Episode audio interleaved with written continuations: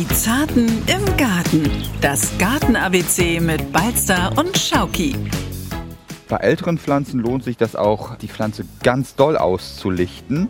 Von der Basis her, so wachsen neue Triebe nach, die Pflanze wird verjüngt, sie blüht am jungen Holz am allerbesten und darum schneidet man auch nicht die Blüten mit weg. Tut man das nicht, hat man auf einer Höhe gleichmäßig austreibende Pflänzchen, die unmöglich aussehen. Also die natürliche Wuchsform, der natürliche Habitus muss immer erhalten bleiben. Also man könnte in einem großen Gartenkübel eine Endless Summer Hortensie unterbringen und das Ganze unterpflanzen mit sägenartigen Gewächsen und Stauden oder zum Beispiel auch mit einer kleinen Preiselbeere oder mit einer kleinen Blaubeere. Das passt optisch hervorragend, das Bodenmilieu ist ähnlich und es sieht einfach wunderschön aus. Moinsen und herzlich willkommen zu Die Zarten im Garten, dem Gartenpodcast des NDR Schleswig-Holstein. Und äh, dabei ist natürlich wie immer der Mann, dem grünes Blut durch Adern, Gehirn und jegliche Venen und Arterien fließt. Der Mann, der einfach Pflanzen auswendig kennt, der die Matrix von Pflanzen geschrieben hat.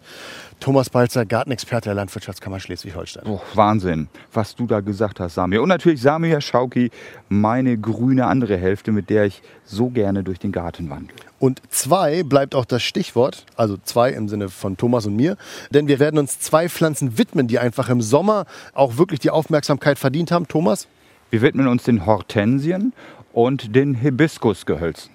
Und dabei versuchen wir auch äh, natürlich euch die Basics nahezubringen. Also zum einen, wie pflanze ich, wo pflanze ich, auf was muss ich achten. Aber Thomas hat auch die ein oder andere Information darüber hinaus. Zum Beispiel, dass Hibiskus auch ganz lecker sein kann. Genau, so ist es. Und ich habe gerade gesagt, Hibiskusgehölze. Es gibt auch staudig wachsende und welche, die so einen Zierpflanzencharakter besitzen. Und es gibt so viel Wissenswertes, hört einfach rein. Und zwischendurch könnt ihr sonst auch immer noch mal kurz in den Ratgeber gucken. Da gibt es nämlich auch zu allen Pflanzen, die wir heute besprechen, also Hortensie und Hibiskus, die ein oder andere nützliche Information findet ihr in den Shownotes. Und wenn ihr noch Fragen haben solltet, vor, mitten oder nach der Sendung, einfach die E-Mail-Adresse findet ihr auch unten in den Shownotes. Oder Thomas sagt sie euch noch mal schnell. Genau, die Zarten im Garten at ndr.de. Genau. Aber wir versuchen jetzt einfach so ausführlich zu sein, dass ihr gar keine Fragen mehr habt. Und wir fangen jetzt einfach an mit dem Hibiskus. So machen wir das. Der Hibiskus, sind auf Deutsch auch Eibisch, ist mhm. ein Malvengewächs. So ist das. Und es ist ein Malvengewächs mit vielen Arten und mit unzähligen Sorten. Und es verkörpert immer so ein bisschen einfach Fernweh verursachendes, weil diese Pflänzchen kommen ja ursprünglich aus den Subtropen und Tropen. Sie sind wuchsfreudig und farbenfroh und das macht natürlich Appetit auf mehr. Was ich ein bisschen witzig fand, du hast es ja auch schon gesagt, ich habe ja selber auch äh, einen Tick recherchiert und da stand, je nach Autor gibt es 200 bis 675 Arten. Wie kann das sein, dass da so eine Diskrepanz von ja, 470 Arten herkommt? Mhm. Man schätzt das, weil man gar nicht weiß, ob es stimmt und keiner geht der Sache richtig auf den Grund. Vermutlich ist das so. Und wo viele Experten sind, gibt es auch viele Meinungen. Das ist wie überall im Leben so. Das macht Fakt. So, und jetzt beschäftigen wir uns gleich damit, äh, wie man ihn pflanzt und pflegt. Der schöne Hibiskus. Also alle 200 bis 675 Arten. Viel Spaß bei 10 Stunden Podcast. Der Hibiskus möchte als Standort halbschattige, vor Regen und Wind geschützte Plätze. Am liebsten hat er sowas wie eine Hauswand. Also es ist wichtig, dass er einfach auch ausreichend Sonne bekommt. Mhm. Sonst hat er auch keine schönen Blütenknospen. Und er braucht vor allen Dingen während des Wachstums auch echt viel Wasser. Bekommt er das nicht und nur sporadisch, wirft er seine Blüten schnell ab. Und genauso wenig mag er Staunässe. Also so ein bisschen Pflege braucht er schon, aber wenn man da beim Standort, bei der Standortwahl drauf achtet, kann eigentlich nichts mehr passieren. Wann pflanzen wir ihn denn? Wir sollten ihn nach Möglichkeit im Frühjahr oder im Herbst pflanzen. Das ist so die klassische Pflanzzeit. Es gibt ihn meistens als Containerware zu kaufen in den Baumschulen und Gartenzentren. Das heißt, er befindet sich mit einem Topfballen in einem Pflanzgefäß. Und ähm, es gibt ihn nur noch ganz, ganz selten wurzelnackt in kleineren Größen, äh, wenn wir ihn zum Beispiel verwenden für die Heckenpflanzung. Dazu glaube ich gleich noch mal mehr. Wie sieht es aus mit Düngen? Du hast ja schon gesagt, er braucht sehr viel Wasser. Ist er auch äh, beim Dünger so durstig?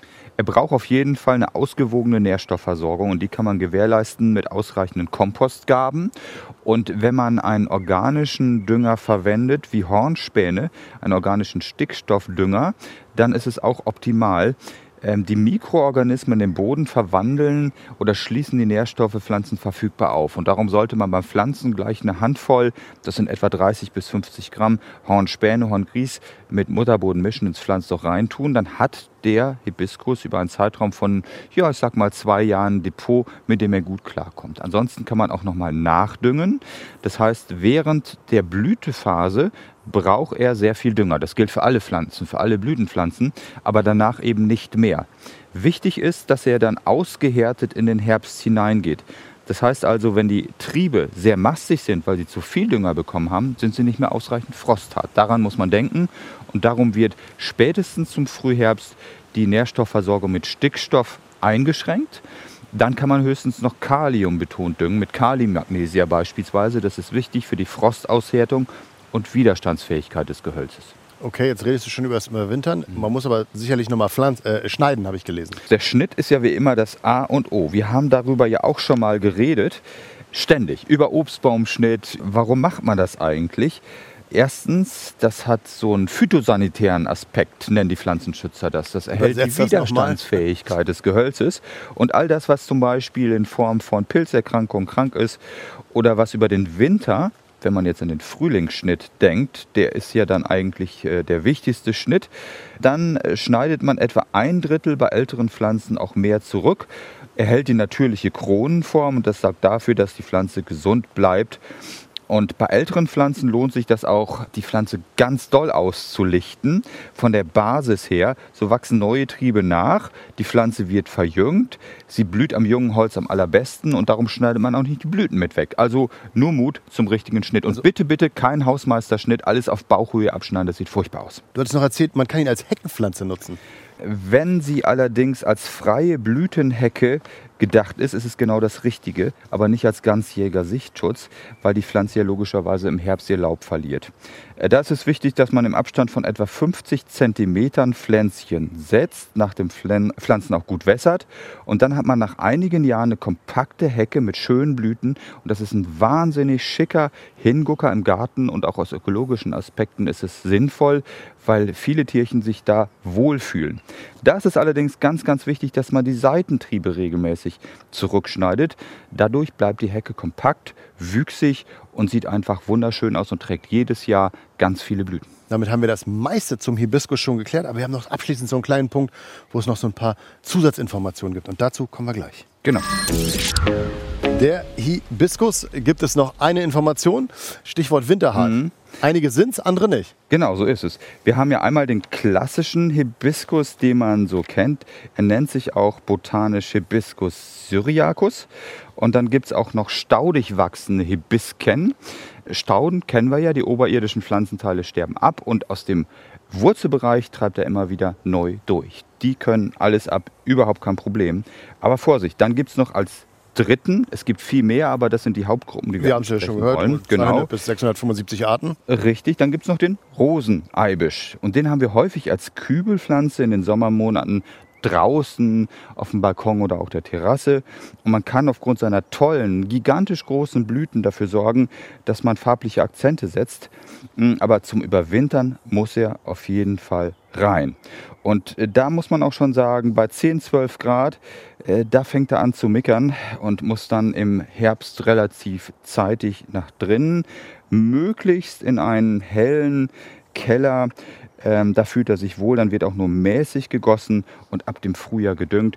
Das sollte man bedenken. Und wer die Möglichkeiten nicht hat, der greift auf die frostharten, robusten Gehölze oder die staudig wachsenden Hibisken zurück.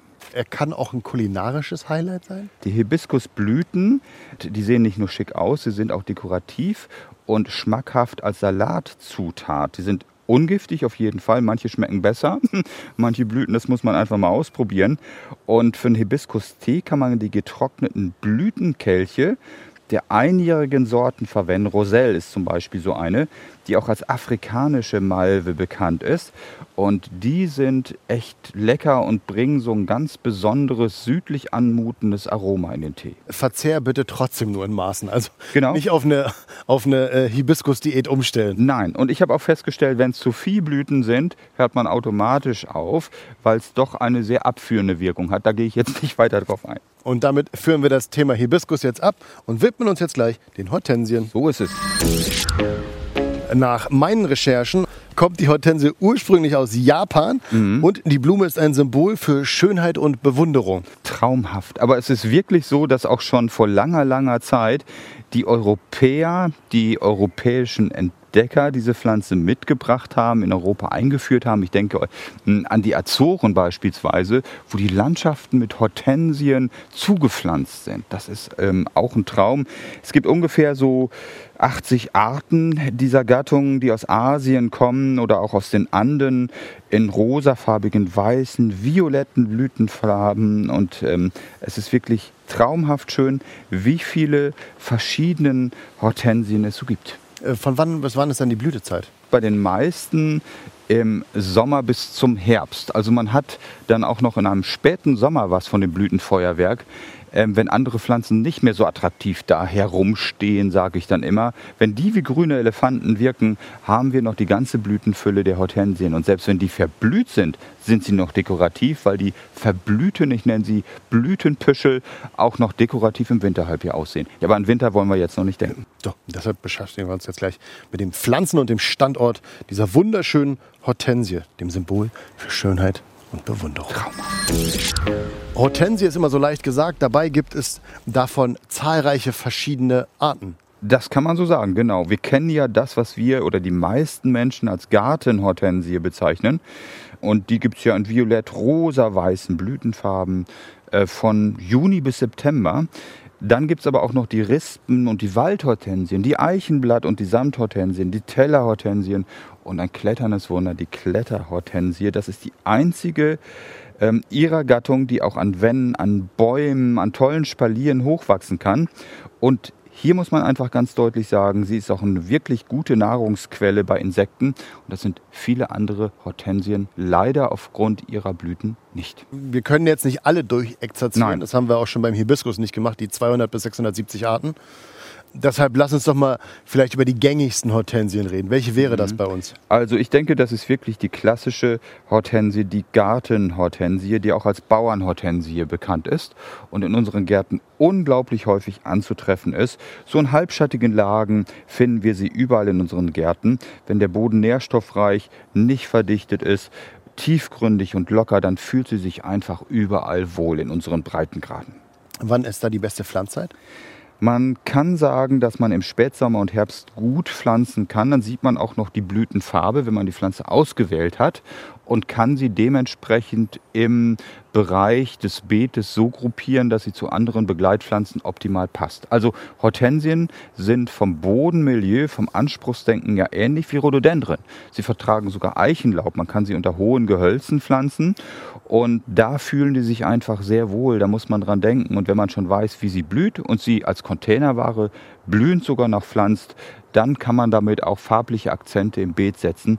Ansonsten natürlich auch im Frühling und im Herbst. Pflanzungen bei den robusten Sorten sind gut möglich. Vorm Pflanzen, muss ich da irgendwas beachten? Ja, es ist ganz wichtig, dass der Boden nicht zu alkalisch ist. Wir brauchen für blaue Blüten, die ja viele Menschen haben möchten, auch einen sauren Boden mit einem Säuregrad des Bodens mit einem pH-Wert zwischen 4 und 4,5, wie auch für Rhododendron wichtig ist. Da möchte ich auch noch mal dran erinnern an unsere Rhododendron-Folge von Rhododendron Hachmann, wo wir das ganze Rhododendron- und Morbidpflanzensortiment angesprochen haben. Passt dann auch super zu Blaubeeren. Genau so ist es. Auf dem Hof Völster aufgenommen. Und da würde ich sagen, haben wir dann schon mal die passenden Pflanzen gleich genannt, die zueinander passen, wo das Bodenmilieu ganz wichtig ist.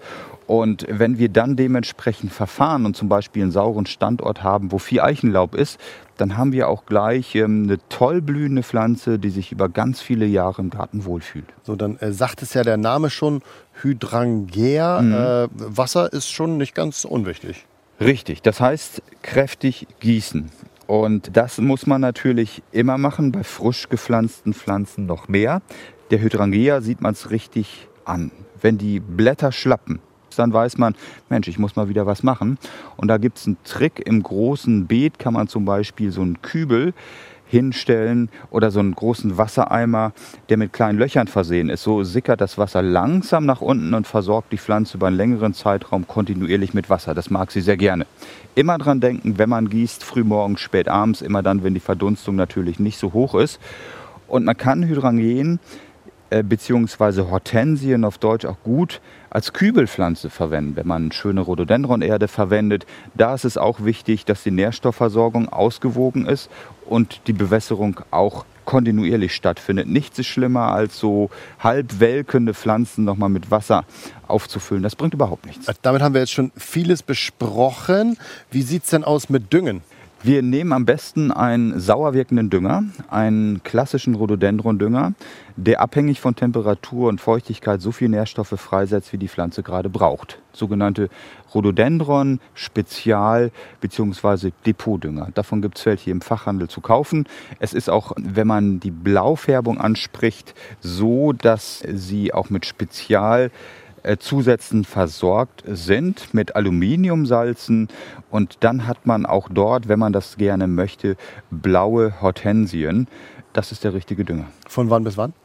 Gedüngt wird meistens schon, wenn sie austreibt, dann wird schon gedüngt und dann nochmal verstärkt auch nochmal, wenn die Blütenknospen angelegt werden, dass sie zur Vollblüte ausreichend Nährstoffe zur Verfügung hat. Und du hast es ja gerade schon angesprochen oder hast es vorhin, glaube ich, schon kurz erwähnt. Mhm. Äh, Stecklinge, ne? Möglich. Genau, viele, gerade auch die Rispenhortensien, kann man über Stecklinge gut vermehren. Das funktioniert hervorragend. Und äh, die Stecklingsvermehrung wird dann während der Vegetationsperiode durchgeführt, meistens im Sommerhalbjahr. Das heißt, wir haben jetzt Düngen, Stecklinge, Standort, mhm. Schneiden. Bei der klassischen Bauernhortensie muss man eins bedenken. Die älteren Sorten blühen am älteren Holz.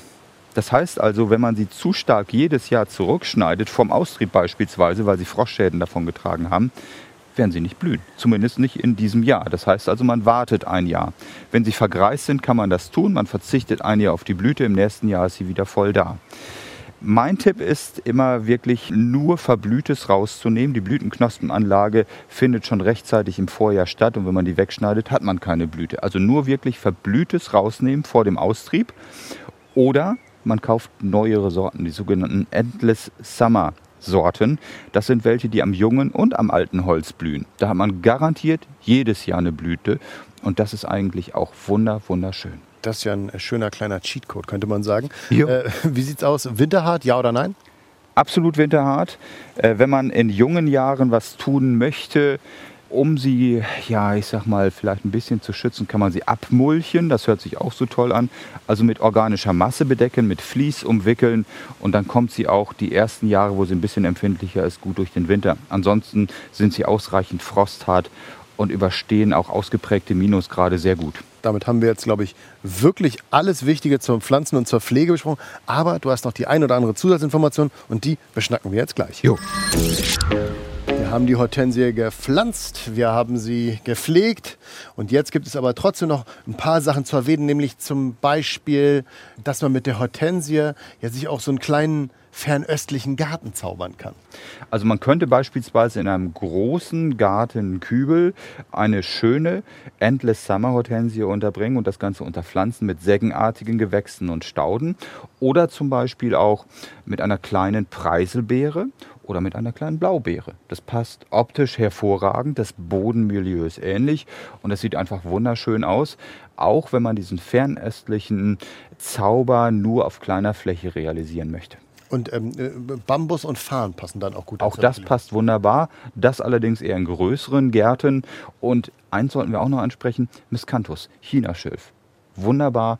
Und das unterstreicht diesen fernöstlichen Charme ähm, wenn ich so mal so in die Gegend gucke und überlege, wie filigran die Gräser die Leichtigkeit der Hortensienpflanze unterstützen, kann ich nur sagen, ein Traum. Das schafft dann Synergien, könnte man sagen. Optische Synergien. Auch da muss ich wieder sagen, mehr geht nicht, Samir. Genau, mehr geht nicht, aber äh, wir müssen auch ein kleines Aber äh, mhm. hinterlassen, denn Hortensien sind schwach giftig. Ja, sie enthalten ähm, alkaloide Inhaltsstoffe, die der Gesundheit äh, vor allen Dingen von Haustieren nicht unbedingt zuträglich sind. Allerdings nur dann, wenn wir sie schreddern beispielsweise und sie einfach so im Gartenbereichen verteilt werden. Ähm, dann äh, würde wahrscheinlich auch nicht unbedingt ein Problem auftreten, aber es könnte sein, daran sollte man denken. Und damit haben wir jetzt äh, alles Wichtige zur Hortensie besprochen. Und deshalb können wir jetzt mit äh, ruhigen und strahlenden Gewissen mit Hibiskus und Hortensie im Hinterkopf zu dem letzten Höhepunkt des Podcasts kommen. Balsters botanisches Gartengurdi. Das botanische Gartengurdi ist ja immer so das kleine Highlight, wo Thomas versucht euch äh, entweder eine ganz angesagte Pflanze zu der Zeit zu beschreiben oder auch mal was Neues vorzustellen, was gar nicht unbedingt jeder im Garten hat. Thomas hat den heutigen Kandidaten schon im Garten und äh, ich muss sagen, das ist auch eine Pflanze, die es äh, sich lohnt, rein mhm. optisch ein kleines Highlight, die Indianernessel. Genau. Ähm, Erzähl mal, warum ist sie angesagt und vielleicht solltest du mal mit deiner Expertise uns beschreiben, wie sie aussieht. Mhm. Die Monaden, so heißen die botanisch, sind einfach wunderschöne Pflanzen, Präriegartenpflanzen, Lippenblütler, die überzeugen durch duftende Blätter. Das ist eine Art aus Nordamerika. Und äh, die Blüten werden einfach unglaublich gerne aufgesucht von Bienen und Insekten. Die Blätter sind verwertbar als Tee beispielsweise. Und von daher muss ich einfach sagen, die verbindet ähm, zwei Aspekte. Das ästhetisch Schöne im Beet mit den verwertbaren Inhaltsstoffen in Form der Blätter und Blüten, die wir dann eben verwerten können. Sie fühlt sich wohl so in sonnigen bis halbschattigen Lagen, eigentlich auf allen Böden, die nährstoffreich, nur, ich sag mal, maximal mäßig feucht und durchlässig sind. Und man kann sie einfach so schön kombinieren. Das ist für mich so ein Aspekt, wo ich sage, die gehört in jeden Garten, weil man sie einfach ganz toll auch mit Salbei, mit Schafgabe zum Beispiel, mit Astern kombinieren kann. Das ist einfach wunder, wunderschön. Ähm, bei dir blüht sie ja jetzt schon in verschiedenen Stadien und ist bummelig, ja, ich würde sagen 40, 45 Zentimeter hoch. Wie lang hat man denn Spaß an der Blüte und welche Größe erreicht sie? Sie beginnt oftmals schon im Juni mit der Blüte, hält dann durch bis oftmals September und ähm, sie erreicht durchaus eine Wuchshöhe. Bei den großen Sorten ist das der Fall bis 1,20 Meter. Die kleineren wären 60 Zentimeter hoch und auch genauso breit. Und das ist schon, ja, echt eine Ansage. Sie macht sich übrigens auch sehr, sehr gut vor grünen äh, Hecken, wie hier vor dem Buchsbaum. Buchs, genau. Und sorgt dafür, dass man einfach farblich eine schöne Auflockerung hat. Das ist richtig, richtig schön. Ach ja, den Schnitt. Mein Lieblingsthema soll ich vielleicht noch mal kurz ansprechen. Äh, der Rückschnitt erfolgt wie bei vielen staudenartigen Gewächsen im Frühjahr oder auch nach der Blüte. Und man kann sie auch hervorragend durch Teilung vermehren oder auch durch Stecklingsschnitt auch das funktioniert bei Monadengewächsen, also bei diesen Indianernesseln, vorzüglich. Ich kann mir nichts Schöneres vorstellen für einen Sommer mit Anstand gehört diese Pflanze unbedingt dazu, also gärtnerischen Anstand. Und äh, nicht nur optisches Highlight hast du gesagt, sondern mhm. auch lokulisch. Weil eben die Blüten bei vielen Sorten, aber eigentlich doch mehr die duftenden Blätter wichtig sind. Und es gibt äh, ganz viele Sorten, die Zitronenmonade zum Beispiel, wo man die Blätter, wenn man sie klein hackt oder einfach in einen Wasserkrug reingibt, so ein ganz angenehmes Aroma von sich geben, was einfach wunderschön ist und was jedes Getränk zu einem herausragenden macht. Und wunderbar. Wir sind durch mit allem, was wir euch erzählen wollten heute zum Hibiskus und Hortensie. Wenn ihr noch mehr darüber wissen wollt, kein Problem. Einfach mal kurz in die Shownotes gucken.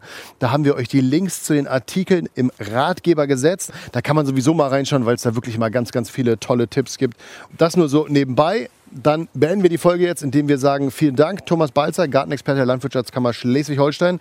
Vielen Dank, dass du uns mit deinem Wissen durch die Sendung geführt hast. Sehr gerne. Sollten die Leute Fragen an dich haben, wie erreichen sie dich? Per Mail an die Zarten im Garten.ndr.de oder aber über den Messenger der NDR Schleswig-Holstein-App. Da erreicht ihr Thomas dann auch. Und ich freue mich über ganz viele tolle Fragen, über ja, Anmerkungen, was auch immer Gärtnern verbindet. Also, liebe Zartis, er ist für euch da. Folge könnt ihr euch jetzt gleich nochmal anhören, wenn ihr noch die eine oder andere Frage habt. Ansonsten einfach raus mit euch in den Garten. Es ist Sommer, da sollten wir alle draußen sein. Viel Spaß beim Genießen. Macht's gut, bis dann. Tschüss. Tschüss. Die Zarten im Garten. Das Garten-ABC mit Balster und Schauki. Ein Podcast von NDR Schleswig-Holstein.